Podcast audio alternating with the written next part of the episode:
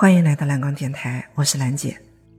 人家都说改变命运是从改变观念开始的，这句话用在健康管理方面呢，也一样是适用的。今天啊，我给你介绍个人，他叫赵丽萍。丽是立正的立，平就是水平的平。他是上海交通大学的特聘教授。也是美国微生物科学院的院士，美国罗格斯大学冠名讲席教授。二零零五年之前，他的体重是九十公斤左右，血糖、血压、血脂都偏高。但是过了两年，到了二零零七年的时候呢，体重整整掉了二十三公斤，各项生理指标都恢复了正常。这怎么回事儿？到底发生什么了？原来那两年呢，他在做一个研究，研究什么呢？研究肠道菌群和肥胖的关系。通过这些研究，赵教授的健康理念呢发生了根本性改变，从而也确立了他的健康新三观。哪三观呢？新的人体观、新的营养观和新的疾病观。肥胖真的就是遗传吗？这个问题，全世界的科学家已经做了大量的研究，大量研究的最后结论是，肥胖、糖尿病这些慢性病，遗传因素的确有贡献，但并不是主要的贡献者。那到底是什么因素在真正的影响着我们，让我们不但胖，而且胖了以后啊，还很难减得下来呢？从肥胖开始的这一系列的代谢失调，主要原因到底是什么？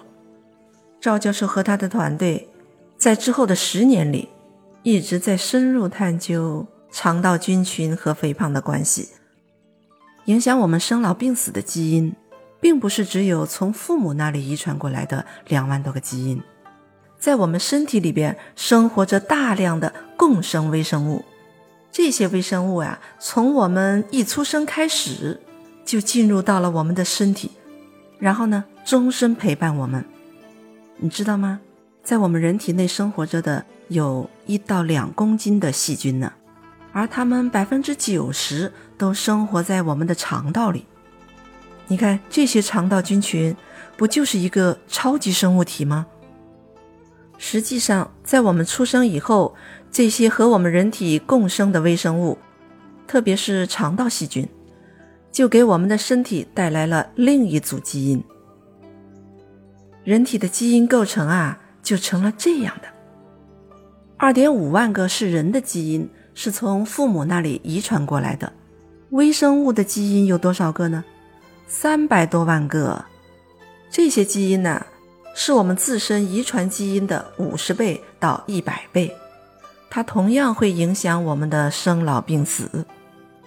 所以，肠道菌群有一个说法是人的第二个基因组，是人在后天获得的第二个基因组。赵教授的健康新三观，第一关呢就是新的人体观。这个健康新三观的第二关呢，叫新的营养观。其实肠道啊，就是一个发酵罐。是说啊，我们每个人的肠子里边，因为长了一到两公斤的细菌，这些细菌一边往外排，一边长，达到一种动态的平衡。看上去数量没有减少，其实呢，它是在不停的生长，不断更新的。那生长就需要营养啊。营养从哪里来？有两个来源，一个是我们吃进去的各种食物里边啊，有的不能被消化的，有的呢是吃的太多消化不了的，这些成分都会不可避免的被肠道里的某些细菌用来做营养，用来生长。那么第二个营养来源在哪里呢？你知道吗？我们的肠道啊，每天都会分泌一些粘液出来。这些粘液是干啥用的？是用来保护肠道的。可是肠道里的很多细菌呐，就把这些粘液当成自己的营养给吃掉了。没办法啊，人家细菌也要生长啊，它就必须要去抢营养。那些肠道细菌是在跟我们人呐竞争营养，接力消化呢。所以你想，你每天吃饭是为了养谁啊？没错，是为了养你自己。可是你千万别忘了，你还要养细菌呢。既要养自己，也要养细菌。这个就叫新的营养观。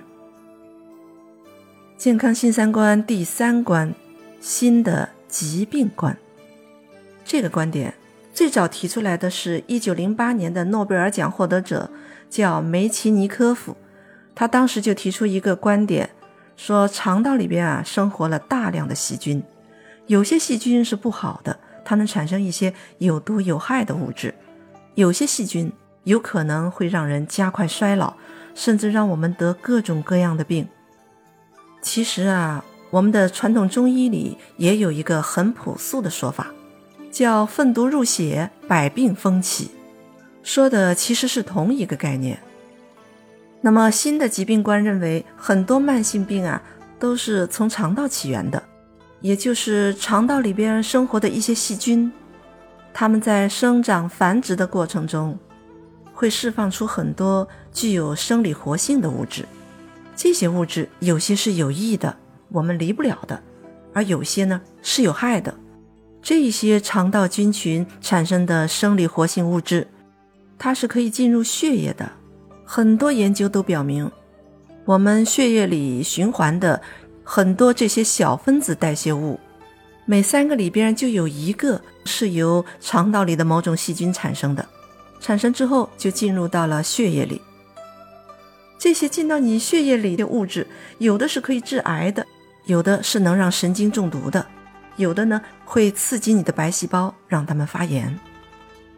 所以，如果这些东西在你的血液里边占的比例比较高，存在的时间又比较长的话，你可以想象你的身体啊会受到什么样的影响。这就是所谓新的疾病观、新的身体观、新的营养观和新的疾病观。在新的观念指导下，赵丽萍教授。不仅让自己成功恢复了健康，也引导了成千上万的人成功的减肥了，重新获得了健康的身体。你如果喜欢这个专辑啊，别忘了订阅，更期待你多多留言，也欢迎你联系我哟。蓝光全拼幺七八。